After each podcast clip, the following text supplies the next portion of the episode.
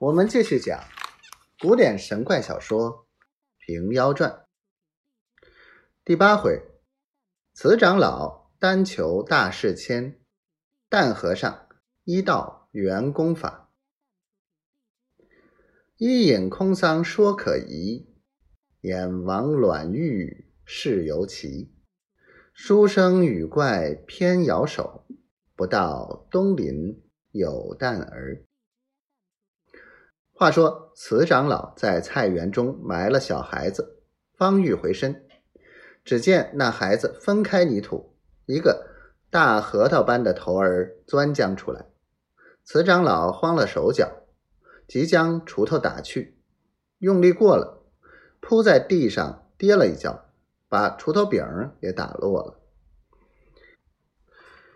爬起来看时，那孩子端端正正坐在。鸡窝里面，对着慈长老笑容可掬。慈长老心中不忍，便道：“小厮，你可惜讨得个人身，若投在求男求女的富贵人家，夜明珠也赛不过你。如何钻在蛋壳里去了？你自走错了路头，不干老僧之事。今番听老僧吩咐，别投生路，休得成精作怪。”恐吓老僧，便把锄头柄按倒，将鸡窝翻上冒着，添些泥土，堆得高高的，只取几块乱石压在上面，料是出不得头，方才转身。又想到，倘或走个狗子进来，爬走石块，怎么好啊？我且把园门关上几日，这怪物不是闷死，也是饿死。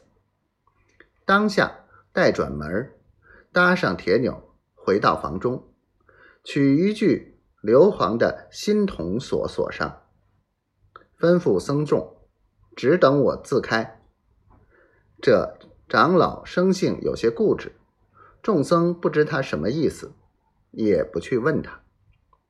一连过了十来日，慈长老心下终是挂欠，想到眼见的这孩子不活了。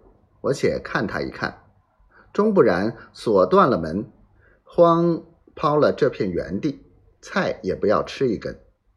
当下取钥匙去开了锁，夜开院门，走到西边墙角头看时，只见乱石四散抛开，鸡窝也翻在一边，内中不见了小孩子。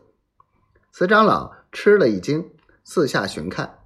只见那小孩子赤条条的坐在一棵杨柳树下，身上并无伤损，已变故二尺长了，生的清秀，只是不能言语。见慈长老走近，笑嘻嘻的一手扯住他的布衫角，慈长老没奈何，只把他荡开，转身便跑，再也不敢回头。